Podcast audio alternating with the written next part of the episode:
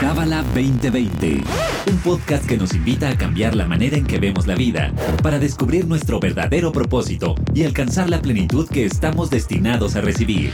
Pareja, familia, negocios, astrología, espiritualidad.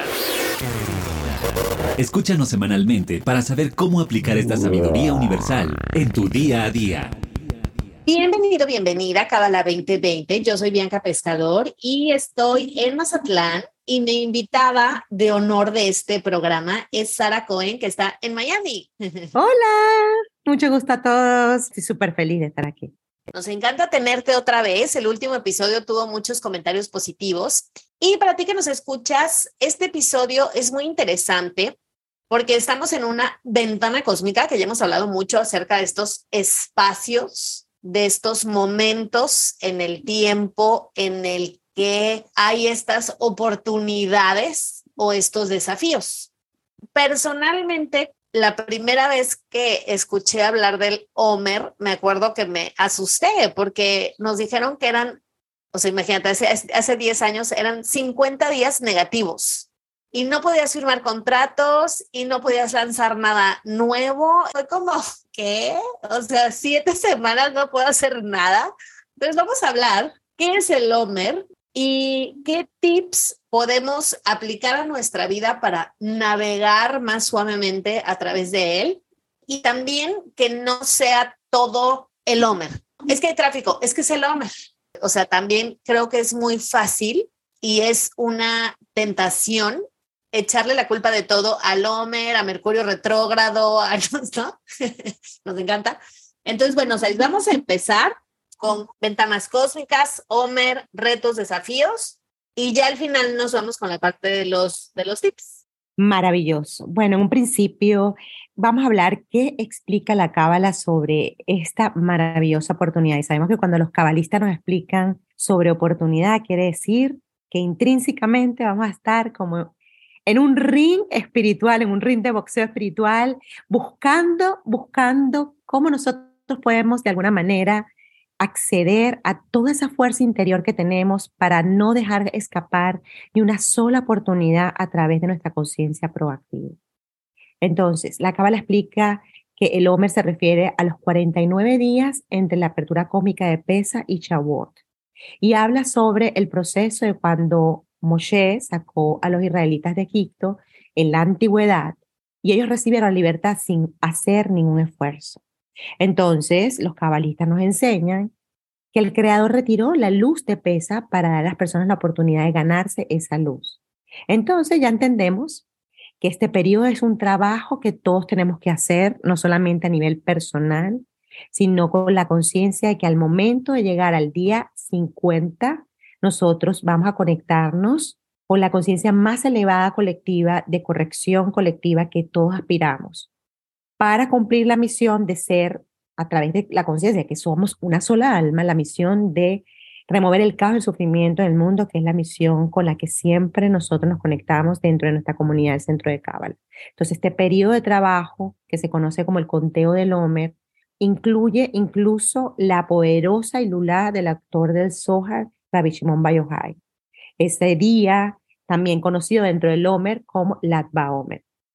Entonces, ¿qué hacemos nosotros estos días? Vamos a hablarlo de manera muy sencilla porque sabemos que tenemos toda la información disponible dentro de nuestra comunidad en la página de cabala.com. Aspiramos que todos ustedes se sientan súper inspirados, enfocados en su trabajo personal, reuniéndose con su maestro, asistiendo a todas las clases para poder sobre todo profundizar en lo que nos esté pasando, porque el Homer es una gran oportunidad en donde nosotros empezamos a experimentar esa, esa película de nuestra vida, de vidas pasadas, en donde perdimos el chance de ser nuestra mejor versión. Es decir, cuando hablamos de Moshe, que sacó a los israelitas de Egipto, ya sabemos que tiene que ver con códigos. Y que, por ejemplo, ese es el código que nosotros vivimos constantemente de nuestra conciencia egoísta, egocéntrica, que todos tenemos.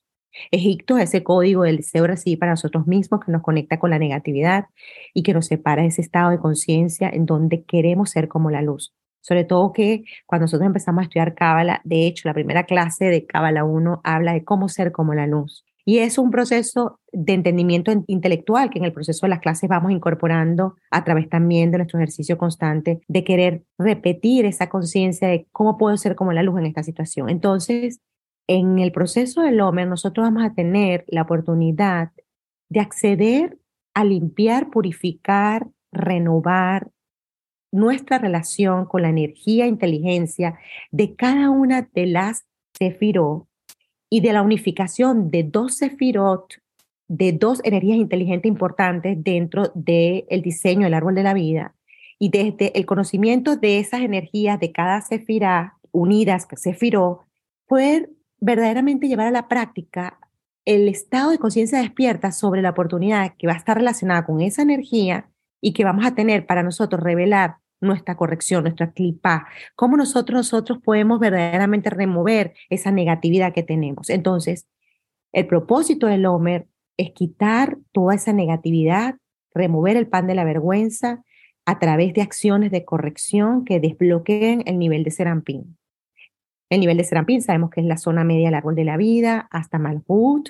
Aquí estamos haciendo todo el trabajo dentro de nosotros. Eso habla de energía específica. Si quizás suena muy raro para alguno de los que están escuchando porque nunca he escuchado el árbol de la vida, la invitación es que entren a la página de kabbalah.com y lean sobre el proceso del Homer y cómo cada semana, cada día está representado por energías inteligentes que nos van a dar pistas sobre nuestro trabajo personal de corrección sobre específicamente temas que tienen que ver con misericordia, restricción, el deseo de recibir, la transformación a la conciencia, el deseo de recibir para compartir. Y es de manera muy sencilla que lo podemos llevar a nuestro día a día. Entonces, cada día del Homer va a nutrir un aspecto diferente de Serampín para ser completamente reconstruido después del exilio de wow, ¿qué significa eso exilio de Egipto? Me perdí, porque yo sé que eso suena a como miles de años atrás, como Che, con la historia. ¿Qué tiene que ver exilio de Egipto conmigo ahora? Sabemos que todo lo que comparte la Torá, todo lo que comparte la Cábala está lleno de códigos. Exilio es todos aquellos momentos en donde nosotros entregamos el poder a lo externo, donde nos salimos del poder interior que todos tenemos nos exiliamos del poder creador, de la luz interior, de ese poder que tenemos al unificarnos con la fuente, la fuente causa que es la luz, vivimos un exilio. Ese exilio es todos los momentos en donde el poder lo tiene nuestros cinco sentidos, lo externo, cómo me trataron, cómo me miraron, qué pasó conmigo, el trauma que tengo. Ojo, y no estoy desprestigiando ningún, ningún recorrido. ¿Ok? De ninguna alma, porque toda nuestra historia en nuestro recorrido tiene que ver con nuestro, nuestro plan de corrección, nuestra promesa contenta que hicimos cuando nos mostraron todo el recorrido y dijimos, yo lo superaré, yo lo superaré, yo lo superaré. El exilio es ese momento en donde se nos olvida esa promesa entusiasta, que inclusive veíamos los desafíos más desafiantes, por decirlo así, bastante repetitivo y redundante, pero lo aceptamos con amor. Entonces, es volver a esa conciencia de que el exilio es aquel momento en donde me salgo de mí, me pierdo de mí, doy el poder afuera. Incluso, eh, hablando un poco, Bianca y yo, cuando estábamos preparándonos para comenzar a grabar, hablábamos inclusive del exilio que también se puede vivir en lo interno, porque saben que siempre es importante entender que como es adentro es afuera. Entonces, también podemos vivir dentro de nosotros, estar aparentemente habitándonos, sin embargo vivir exiliados porque nos cuesta escucharnos a nosotros mismos, nos cuesta mucho sentirnos cómodos con nosotros. Entonces, el exilio es aquel, es aquel lugar en donde nosotros nos salimos de nuestra luz, de nuestro poder creativo y de nuestra conexión con el Creador y experimentamos el caos porque estamos completamente desconectados. Y Egipto representa esa conciencia del deseo de recibir para nosotros mismos, en donde yo soy primero, lo que yo necesito, lo que yo quiero, que visto desde el punto de vista de desconexión con la luz, tiene mucho que ver con que no cabe la conciencia de yo y el otro, nosotros. ¿Ok? Entonces, vamos a reconstruir esa conciencia del exilio de Egipto autorreconociendo nuestros estados, de, reactividad en estos 49 días y sobre todo queriendo y deseando acceder a esa conciencia de purificación que ya existe, a esa alma pura que ya existe, reconociendo esos aspectos de nuestro interior reactivos, menos puros, y en la medida en que eso se refleja en nuestras acciones, en nuestros pensamientos, en nuestras palabras, estar preparados para, inclusive si caemos, lo ideal es que estemos tan despiertos que no caigamos, pero si caemos, reducir la conciencia estadía que siempre nos limita en la ilusión del tiempo y nos puede dejar unas semanas pegados en el tema, dos meses pegados en el tema, seis meses, un año, y ahí se nos van las oportunidades del valor del tiempo cuántico. Si queremos explicar el tiempo cuántico, podríamos decir, cada minuto cuenta mientras esté respirando. Y maestra Karen decía, algo muy poderoso una clase. Esa frase me encantó y se la repito constantemente a mis alumnos y a mí mismo. Es, ¿cómo saber si nosotros tenemos negatividad? Y entonces Karen decía, porque estamos respirando. Entonces, para reconstruirnos necesitamos confrontar y transformar nuestras debilidades, nuestras carencias, a través de nuestros atributos positivos. Esto es súper necesario para revelar nuestro verdadero ser, es súper necesario para también pasar a otro nivel de amor propio, otro nivel de paciencia con nosotros mismos. La verdadera paciencia no es porque hago un ejercicio en donde gestiono mi respiración y entonces no respondo rápidamente como lo haría. Sí, eso es un nivel. La verdadera paciencia es cuánto nos amamos cuando somos impacientes con nosotros. La verdadera paciencia es cuánto creo en el proceso y me veo frente a las dudas y reconozco inmediatamente que cuando hay dudas es falta de certeza y me giro y digo, ¿dónde no tengo certeza en esta situación? Estamos en un periodo en donde se nos van a presentar cosas del pasado, en donde vamos a repetir sistemas de creencia, en donde vamos a repetir ese hoyo profundo de emociones que quizás ahogan a unos cuantos, o esa fluctuación mental en donde nos perdemos con tantos pensamientos que no terminan en acciones, porque estamos como que midiendo, controlando y calculando todo para buscar el, momento perfecto, la situación, palabra perfecta o la acción perfecta. Y resulta que, ¿dónde empieza eso? Cuando nos autorreconocemos en nuestra luz y en nuestras sombras. Cuando sabemos que reconocer nuestra luz y nuestra sombra es un regalo de musculatura espiritual que ejerzo para poder unificarme. Porque parte de todo lo que hacemos, el tiempo que invertimos en lo espiritual, el tiempo que invertimos cuando estudiamos, el tiempo que invertimos cuando nos reunimos con nuestro maestro, cuando participamos en las ventanas cósmicas de nuestra comunidad, es porque realmente queremos verdaderamente fortalecer la musculatura espiritual para que entonces cuando vengan los desafíos, porque van a venir siempre, nos van a retar siempre, porque eso, eso lo prometimos, prometimos que íbamos a ser lo suficientemente fuertes para superar todos los retos. Podamos entonces, de acuerdo al proceso que autorreconozcamos en nosotros, podamos levantarnos o podamos sostenernos o podamos sentir cómo nos tiemblan las piernas, sin embargo, respirando, pero también alineando la conciencia, quiero ver la luz en esto, quiero ser como la luz, abrazo el proceso. Sabemos que esto suena teóricamente maravillosamente bien, pero a la hora de la prueba es súper desafiante. Entonces, estamos en una ventana cósmica para reconstruirnos en esas fortalezas. Y las fortalezas se reconstruyen de abrazar lo que aparentemente es una debilidad. Necesitamos confrontar y transformarnos.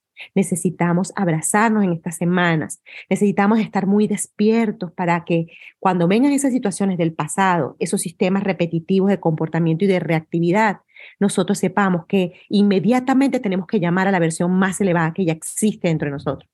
¿Para qué? Para que la respuesta sea lo más atinada a ser como la luz. Entonces, hay que enfocar nuestro trabajo espiritual durante el Homer para corregir cualquier daño causado a cada aspecto de, nuestras, de nuestro ser. ¿Qué piensas, Bianca, de todo lo que he compartido hasta ahora? Muy bien, que es diferente, como que todo lo que has dicho me lleva a pensar que el Homer es más bien algo que se vive dentro a que algo que se vive afuera, ya sabes, como de, y no puedes firmar, y no puedes hacer, y no puedes empezar. Y eh, creo que este episodio es muy enriquecedor en el sentido de, es también adentro, o sea, es lo que yo he hecho para separarme, lo que yo he hecho para vivir solo para mí y primero yo y al final yo también, o sea, este egoísmo. Yo aquí ando tomando apuntes, ¿sabes? No se ve. Ahí se ve. Sí, se ve, se ve, se ve. Muy apuntadora Em, y platícanos también, ¿sabes? De este día especial de Lagba Omer, que es como este respiro, ¿no? Sí, fíjate que voy a, voy a decir algo antes sobre lo que acabas de decir tú sobre los contratos, porque es muy gracioso porque tú ves que inmediatamente, porque claro, queremos, queremos, es, cuando los alumnos están trabajando y estamos trabajando en nuestro, en nuestro campo espiritual constante, porque yo lo veo como un campo, ¿no? Donde se cultiva, donde, se, eh, donde eventualmente alguna parte del cultivo como que no florece y estamos como expectantes, ¿no? Como que hay una parte donde hay que abonar, hay una parte donde hay que remover nuevamente y quizás volver a cultivar. Y nuestra vida está llena de zonas para que nos convirtamos en el agricultor más amoroso que existe para recoger los frutos más poderosos, para brindarlos además a todos aquellos que se quieran nutrir de nuestra existencia, ¿no? Entonces, fíjate algo, dijiste algo muy bonito que me encantó sobre lo, de, porque me acordé muchas llamadas, muchos textos de los alumnos sobre el tema de eso, los contratos y todo eso, pero fíjate que hay cosas, sí, que en el mundo físico necesitamos utilizar, porque fíjate cómo, cómo mira, mira qué poderosa esta conciencia. Por ejemplo, firmar o no firmar. Muchos alumnos me dicen, maestra, pero yo empecé este proceso antes del OMED. Entonces yo le digo, tiene la respuesta. Si lo empezaste antes del OMED, ¿cuándo sembraste la semilla? Entonces, realmente en, en estas semanas es cuántas semillas queremos sembrar. Por eso es que tenemos que estar enfocados en la siembra de semillas espirituales. Por eso es que más que la conciencia de firmar sobre un contrato es Realmente, ¿cuándo empezó ese proceso del contrato? Por ejemplo, empezó antes del OMER, ya eso se sembró la semilla. Eso quiere decir que los desafíos de que el documento se tarde, de que haya quizás discusiones sobre algunos puntos del contrato, forman parte de lo que justamente estamos hablando, de lo que se nos va a presentar como una nueva oportunidad de otros tiempos, en, otros, en otras vidas quizás, en donde cómo me comporté yo en la paciencia sobre lo que se me está planteando para firmar el documento dentro del OMER. O inclusive, si yo siento y digo, ¿sabes qué?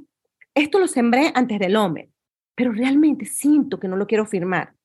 Y entonces es una, una elección de restricción súper poderosa, súper poderosa. Porque quizás lo que mi alma me está diciendo es, haz la restricción, porque justo es la semilla más poderosa que vas a sembrar sobre la conciencia de que no tengas premura frente a las cosas del mundo material en las que sientes que ya, ya. Y quizás, mira, te suele ser así y en el hombre te da como una especie de pausa espiritual y dices, ¿sabes qué? Yo esta semilla la sembré antes del hombre, pero ¿sabes qué? Voy a elegir no, no, no firmar este en el hombre.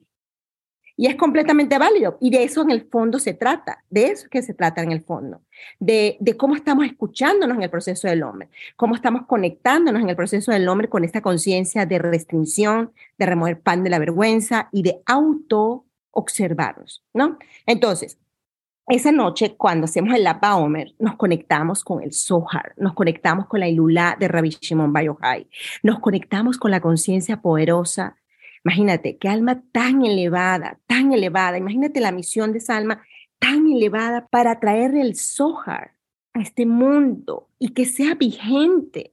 Todavía las chispas de almas de Rabbi Shimon están vibrando cada vez que nosotros abrimos un Zohar, cada vez que venimos todos reactivos y nos tomamos una respiración y decimos, voy a escanear el Zohar. Imagínate en ese momento cómo nos unificamos con la chispa de almas de Rabbi Shimon Imagínate cómo activamos esa luz potencial. Nosotros cada vez que cañamos el Zohar accedemos a la luz potencial que también accedemos en Hanukkah cuando aprendemos las velas. Imagínate qué poderoso, qué poderoso cada vez que abrimos el Zohar y conectamos nuestra conciencia del alma se expande al abrir, al abrir el Zohar y conectar con el Zohar. Accedemos a la, a la luz potencial, entonces, ese día estudiamos, nos reunimos y los invito a que todos, todos participen y si hay alguien aquí que no ha hecho Cábala, que se asome a la página de cábala.com, que vamos a tener, ok, la conexión y que se dé la oportunidad, se dé la oportunidad porque por algo llegó justo este audio.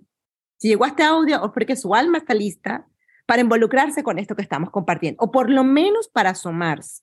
Entonces, ese día de la Omer, nosotros conectamos y renovamos, porque no solamente es conectar, también tiene que ver con esa conciencia en donde si tengo mucho tiempo estudiando en Cábala, es como volver a ese estado semilla también, a ese estado conciencia de apreciación, a ese estado conciencia de renovación sobre la conexión con el Zohar, la conexión con Rabbi Shimon y por supuesto dentro de nuestra comunidad la conexión con todo lo que representa la unidad de nuestra, de nuestra comunidad para remover el caos, el sufrimiento del mundo, como decía el Radper. ¿A través de qué? De que hay un Zohar en cada casa, de que pueda ser posible que todo el mundo tenga acceso al Zohar. Luego de la Baomer cambia la energía.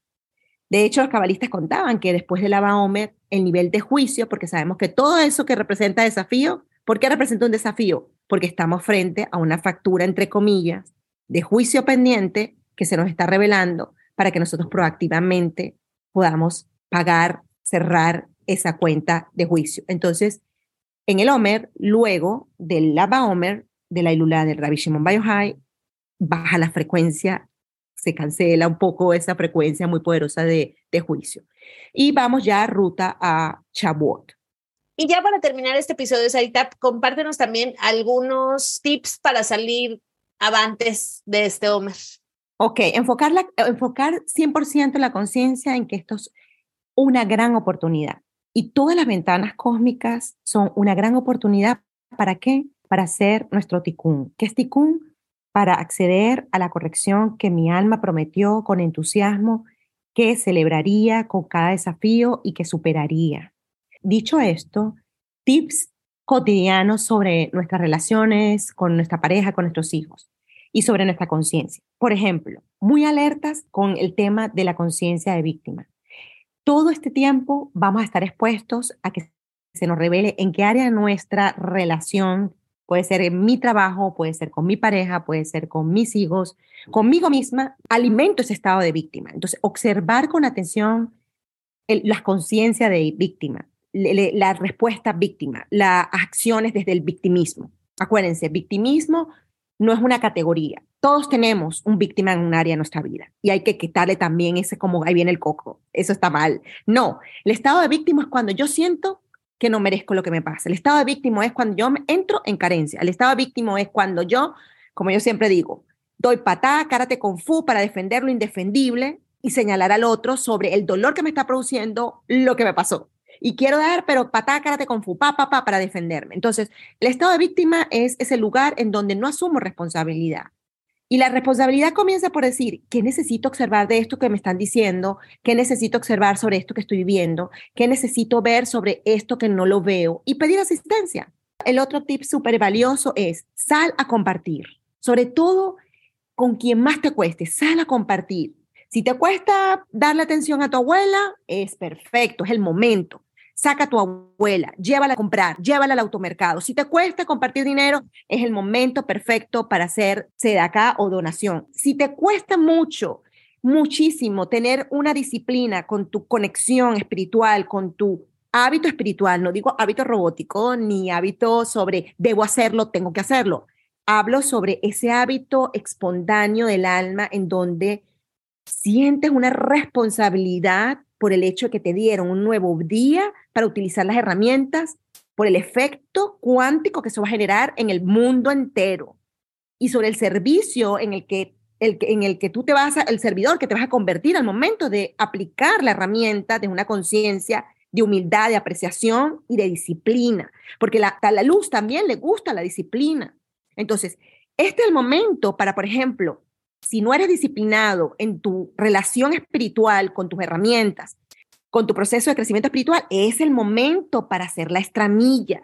Este es el momento para hacer, y ojo, y no estoy hablando de que, ah, pero me estoy confundiendo, es el momento para empezar entonces a hacer gimnasia. No, o ir para gimnasio. Yo hablo de interno, porque también en este momento puedes estar reflexionando, wow, no me he nutrido bien, lo estoy sintiendo, me están viniendo muchas pruebas sobre mi nutrición mental por ejemplo. Entonces digo, voy a leer este libro espiritual, voy a escanear el Zohar, porque eso es la nutrición espiritual, o sea, es acciones proactivas de los mensajes que estoy recibiendo sobre las cosas que estoy reconociendo que carezco. Otra cosa también muy poderosa es estar muy despierto con toda la conciencia sobre nuestro egoísmo. Yo primero, cuando manejo, cuando estoy compartiendo, cuando estoy en una cena, si me sirvo primero. O sea, son, cosas muy cotidianas. El Radber siempre decía, nuestro trabajo espiritual está súper clarísimo en lo cotidiano.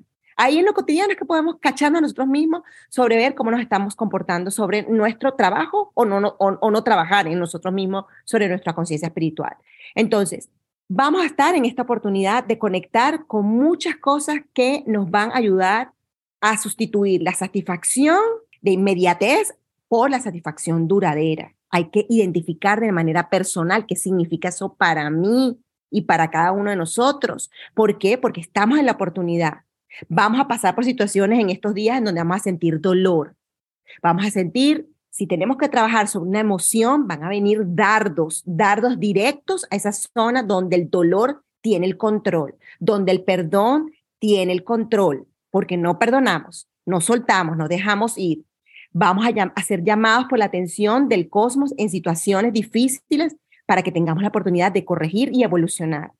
Y en Shavuot no necesitamos nada de eso. Ese día tenemos la oportunidad en Shavuot de vislumbrar una realidad sin juicio. En Shavuot es un vistazo ya a la corrección final del alma colectiva. Es por eso que Chabot es una importante apertura cósmica, porque allí ya estamos iluminados. Y ahí llegamos a esa conciencia unidad iluminada que ilumina el mundo entero. Entonces, ¿qué tenemos que hacer también? Estudiar. Hay porciones del Zohar que tenemos para escanear en estas semanas. Comuníquense con su maestro para que les, les, diga qué porciones hay que escanear. Hay que estudiar con entusiasmo, hay que conectarse. Y la noche de Chabot, más. Esa noche de Shabbat hay que conectarse, hay que estudiar, hay que estar conectados con ese deseo de apertura cósmica, de aprovechar toda la luz de misericordia que va a estar disponible para esa noche, para todo lo creado, que nuestras acciones hayan sido transformadas conscientemente para traer la redención final a través justamente de remover ese deseo de recibir para nosotros mismos, ese, ese deseo de de individualidad con lo que estamos viviendo constantemente y por eso tenemos la responsabilidad estando dentro de nuestra comunidad, ¿verdad? Nuestra alma nos trajo aquí porque tenemos la oportunidad de revelar esa luz poderosa en unidad para entonces acceder a la redención final, para sumar a la redención final y para remover todo espacio de separación, de muerte que existe no solamente en nuestro interior, a través de nuestras carencias y a través de todo ese, ese deseo de recibir para nosotros mismos y transformar eso en un estado de conciencia de redención, de unidad, de más amor y por supuesto cada uno trayendo lo que trae para entregar al mundo y servir siendo como la luz. Una transformación completa del deseo de recibir para nosotros mismos en un deseo de recibir para compartir. Qué hermoso, Sara, qué hermoso lo que nos compartes. Muchísimas gracias. Gracias a ti también por escuchar este episodio y como bien dijo Sara, cualquier duda que tengas del SOAR, de qué escanear, cómo me uno a Lagba Omer o a Shabbat o todas estas eh, celebridades que de repente yo sé, porque me lo dicen, que suenan muy judías, pero hay que dejar de verlo así, son más bien aperturas cósmicas a las que todos tenemos derecho y que todos deberíamos aprovechar no solo un grupo, no solo unos cuantos, no solo los que se visten así osado o viven aquí y allá, sino es algo universal. Ojalá ejerzamos ese derecho y estamos en contacto. Muchas gracias. Bye. Este episodio fue traído a ti por el Centro de Cábala México. Síguenos en Instagram como Cábala MX. Visita elige el idioma de tu preferencia y entérate de todos nuestros eventos.